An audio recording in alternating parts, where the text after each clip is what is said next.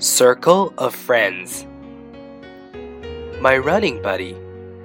Well, Mike is the guy I run with in the morning. He's the one who got me started running when I was in college.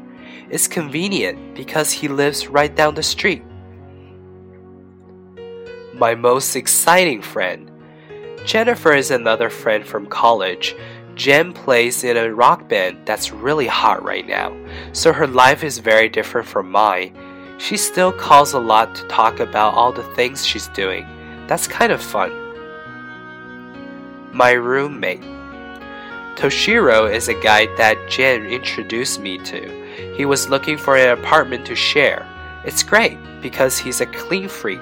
I've never lived in a place that's so clean. A friend from work. Nina is an interesting woman.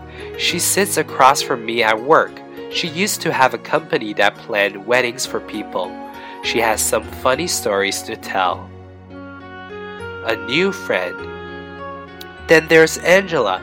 She's a new friend I met through Mike. She's cool.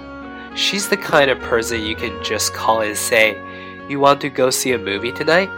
That kind of thing my oldest friend. Charlie is someone I grew up with. We've been through a lot together. I can tell him just about anything. He's just someone I can totally trust.